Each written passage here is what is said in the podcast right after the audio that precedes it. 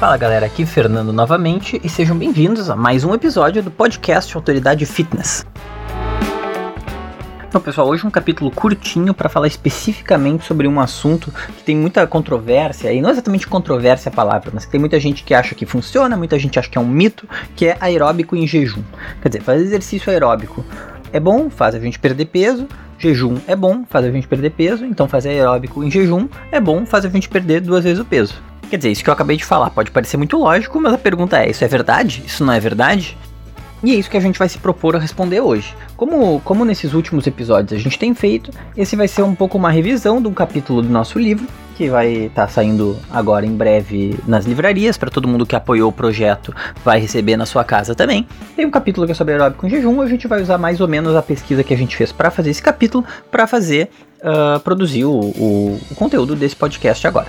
Então, sem mais delongas, vamos lá falar sobre aeróbico em jejum. Então, assim, como eu comecei falando na nossa pequena introdução, uh, os conselhos para a pessoa emagrecer, quer dizer, quando a pessoa quer perder peso, normalmente gira em torno de fechar a boca ou ir se exercitar, ir para academia, ir treinar. Então, a lógica leiga, né? A lógica leiga, a impressão que dá para quem não conhece do assunto por trás disso é que se a pessoa fecha a boca e se exercita, ela vai ter duas vezes mais resultados. Então nada mais normal que treinar em jejum. Vamos começar falando um pouquinho sobre jejum. Quer dizer, o que, que é estar em jejum?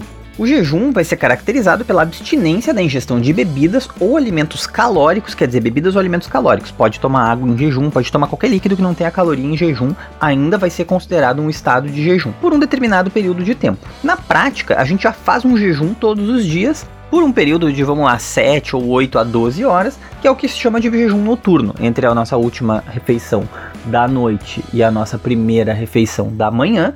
Existe um período que normalmente, vamos dizer, em torno de umas 10 horas. Esse é um período de jejum noturno que o nosso corpo está acostumado a passar todos os dias. E por que, que, treinar em jejum poderia ser uma boa ideia? Porque durante a prática de exercícios físicos, a gente usa energia para conseguir fazer o exercício que a gente está se propondo a fazer. Quer dizer, é necessário uma energia extra para pular corda em relação à energia necessária para mim agora que eu estou sentado gravando esse podcast. De onde que sai essa energia extra? Quer dizer, como que o corpo mobiliza essa energia extra? Existem várias maneiras que o metabolismo usa para conseguir essa energia extra. Pode ser através dos carboidratos, das proteínas ou das gorduras. E isso depende de fatores como a intensidade e a duração do exercício que a gente está fazendo, o nível de treinamento da pessoa, se a pessoa é um atleta, se a pessoa é sedentária, se a pessoa está no meio do caminho e a alimentação que ela teve no período de tempo anterior a esse exercício. E o jejum, o que, que ele tem a ver com isso? Quando a gente está num estado de jejum, tem uma queda na nossa insulina sanguínea, no nível de insulina no nosso sangue quando a gente se alimenta, justamente porque a gente se alimentou, existe um pico de insulina no nosso sangue. Vai muita insulina para a corrente sanguínea justamente para poder mobilizar aqueles nutrientes que estão ali rodando na corrente sanguínea. E quando a gente está num estado alimentado e a gente está com um pico de insulina, a gente reduz e quando a gente está no estado alimentado nesse pico de insulina, a gente reduz a disponibilidade dos ácidos graxos para a produção de energia. Quer dizer, a gente reduz a capacidade do nosso corpo, ou até a vontade do nosso corpo, de usar gorduras para produzir energia. Então, uma das primeiras respostas do metabolismo ao jejum que é quando a insulina do sangue está baixa, é começar a mobilizar as reservas de gordura do nosso corpo, querendo reduzir a utilização dos carboidratos como fonte de energia. Porque assim, o que, que acontece? O carboidrato na corrente sanguínea, a glicose na corrente sanguínea, entre várias outras coisas que ela faz, a glicose na corrente sanguínea é necessária para suprir as nossas necessidades cerebrais. A gente precisa de glicose rodando no sangue para o nosso cérebro funcionar bem. Então, se o corpo percebe que a insulina, que a insulina sanguínea está baixa, que o nível de glicose no sangue está baixo, ele não vai usar a glicose, a pouca glicose que tem no sangue, para gerar energia para o exercício, porque ele precisa dessa glicose para outras coisas. Então, se ele sente que o nível de insulina está baixo, ele sente que a quantidade de glicose no sangue está baixa por consequência, porque a insulina vai ser um indicador disso, e aí ele vai dizer: opa, eu preciso de energia, eu não posso usar essa glicose, então vou mobilizar a gordura que está aí no corpo estocado, o tecido adiposo estocado. Então a gente está falando tudo isso porque, para resumir, durante o jejum, o organismo ele para de usar os carboidratos como fonte de energia e ele passa a usar as nossas reservas de gordura e proteína. Então, basicamente, ele passa a usar tanto a gordura que está estocada quanto a musculatura que também está estocada em forma de músculo na, na nossa estrutura corporal. Então a lógica por trás do exercício em jejum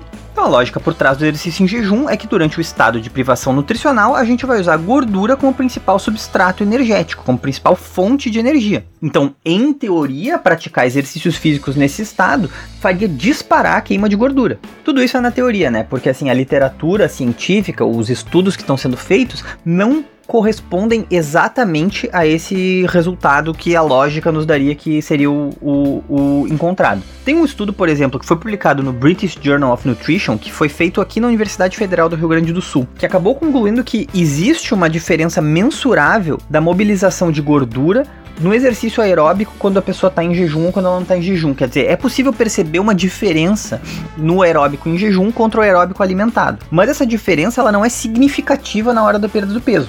Em jejum, a gente oxida, segundo o estudo da URGS, né, aqui da, da Universidade Federal do Rio Grande do Sul, 3 gramas de gordura a mais do que em estado alimentado durante uma, durante uma sessão de exercícios. E no fim das contas, esse valor de 3 gramas a mais ele não é relevante para perda de gordura no longo prazo. E aí tem um outro estudo que foi realizado por quatro universidades dos Estados Unidos e que foi publicado no Journal of the International Society of Sports Nutrition. E esse estudo fez o seguinte: ele dividiu 20 mulheres em dois grupos de 10 mulheres cada uma. Uma delas tinha que se exercitar depois do jejum noturno, quer dizer, acordava de manhã e treinava em jejum. As outras 10 depois de se alimentarem, quer dizer, também treinavam de manhã, mas depois de se alimentar.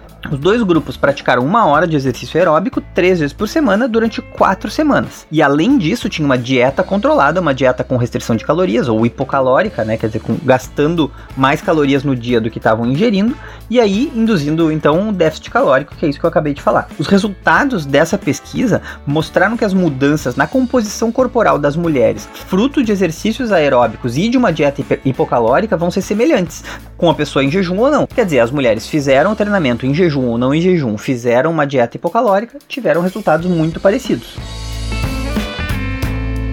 Existe um resultado, porém, que é um resultado que, que demonstra assim um grão de, de verdade, ou um grão de certeza, um grão de esperança para quem defende que o aeróbico em jejum é sim muito melhor que o exercício alimentado. Uma meta-análise publicada no início de 2018, então assim é bem recente. Para quem não sabe, uma meta-análise é o seguinte: é uh, basicamente os pesquisadores eles reúnem um monte, uma série de estudos que já foram feitos sobre um tema e tentam daí tirar uma conclusão não sobre um estudo ou um grupo de 20 mulheres ou de não sei o que, e sim sobre, olha, já tem 200 artigos que foram escritos sobre esse assunto. Em média, que resultados eles encontraram? Eles tentam evitar essas flutuações fazendo isso. Então, meta-análises sempre são ferramentas interessantes para tentar uh, tirar alguma conclusão sobre o que, que a literatura científica já está dizendo nesse momento. Tem uma meta-análise que foi publicada no Scandinavian Journal of Medicine and Science in Sports, que foi realizada por, por pesquisadores da Universidade de Limerick.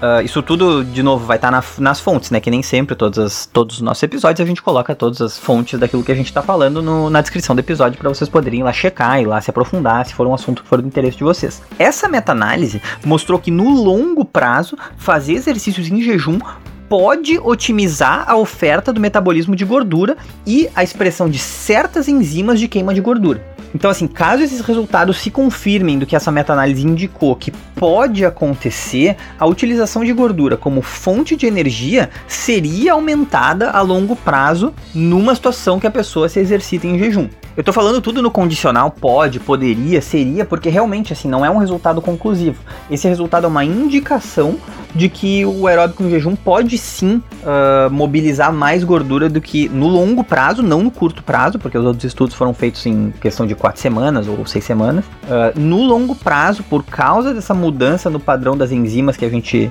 que a gente produziria e etc., fazer exercício aeróbico em jejum poderia aumentar a queima de gordura. Ainda são necessários, claro, muito mais estudos nessa área para confirmar que essa é uma boa estratégia nutricional para perda de peso, porque também é necessário dizer o seguinte: às vezes, bom, vai, vai expressar um pouco mais aquela enzima, mas não vai ser estatistica, estatisticamente significativo, não, mas assim, não vai ser significativo a ponto de fazer uma diferença na perda de peso no longo prazo, etc, etc. Então, assim, o que se sabe hoje é que não existem diferenças significativas na perda de peso quando o exercício ele é feito em jejum ou em estado alimentado. Existe também essa semente de que talvez a gente descubra que há uma diferença, mas hoje em dia a gente não consegue medir essa diferença e tudo, todos os estudos que se tem indicam que os resultados são semelhantes. E aí a outra pergunta que pode ser feita é, tá, mas faz mal? Quer dizer, se eu, se eu fizer o, o treino em jejum, vai fazer mal para mim de alguma maneira? Porque sempre tem também aquelas pessoas que dizem que tudo em jejum faz mal e que a gente não pode ficar nunca em jejum e tem que estar sempre no estado super alimentado. E aí, assim, também, dando uma olhada na literatura, não tem nenhuma informação concreta que mostra que fazer atividade em jejum é prejudicial para o corpo. Então a moral da história, fazendo o, o famoso wrap-up, né, famoso fazendo a, embalando tudo o que a gente falou até agora, é que e essa é aquela resposta que às vezes ela é. Parece que a pessoa tá em cima do muro ali, né? Querendo ser isentão e não dar uma opinião, mas é que realmente, assim, olhando a literatura, não diz que faz mal, mas também não diz muito que faz bem. Então, o que a gente vai dizer agora é a conclusão que dá para tirar olhando o, o conhecimento científico que a gente tem hoje em dia Claro que pensando numa pessoa normal, não num atleta de alto rendimento, não, não sei o que, mas assim, um de nós, de nós que treina e se exercita de vez em quando, treina e se exercita com alguma regularidade, mas que tem outras coisas na vida também. A moral da história é fazer aquilo que tu te sente melhor. Se tu acorda sem fome e só tem tempo para treinar de manhã, por exemplo, quer dizer, bom, eu sou eu sou essa pessoa. Eu acordo e não como nada de manhã porque o meu corpo tá acostumado com isso.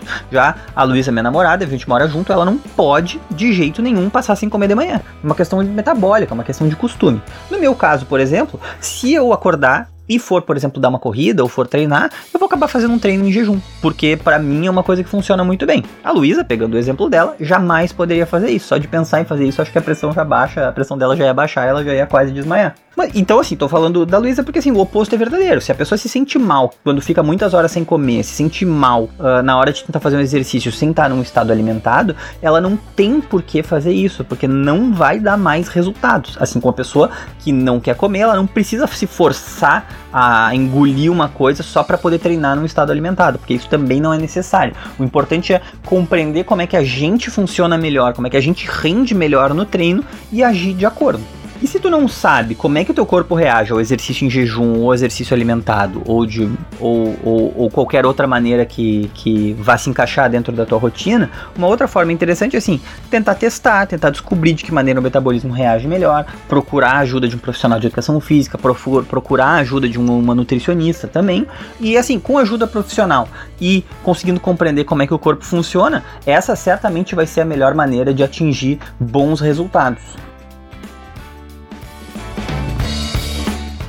É isso aí, galera. Hoje foi um episódio bem curtinho para falar sobre um assunto bem pontual, bem específico. Espero que vocês tenham gostado. Se vocês tiverem uh, alguma dúvida, pode mandar e-mail, pode mandar no inbox do Facebook, pode mandar no inbox do Instagram. A gente responde tudo. Se gostou do programa, fala com papai, mamãe, namorado, namorada, marido, esposo, irmão, irmã, gato, cachorro, papagaio, todo mundo, toda a turma.